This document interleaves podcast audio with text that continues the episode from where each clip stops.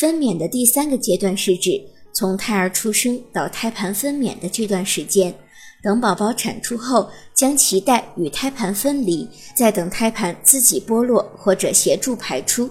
随着胎盘的娩出，子宫壁上胎盘的剥离面会有不同程度的出血，但是子宫会很快的收缩，收缩的子宫机能压迫血管而止血，所以良好的宫缩会有效的减少产后出血。胎儿娩出到产后两小时，新妈妈需要在产房观察。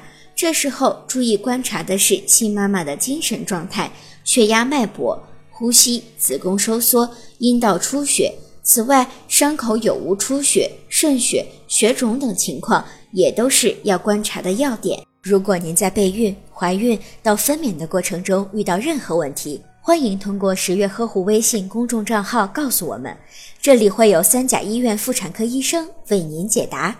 十月呵护，期待与您下期见面。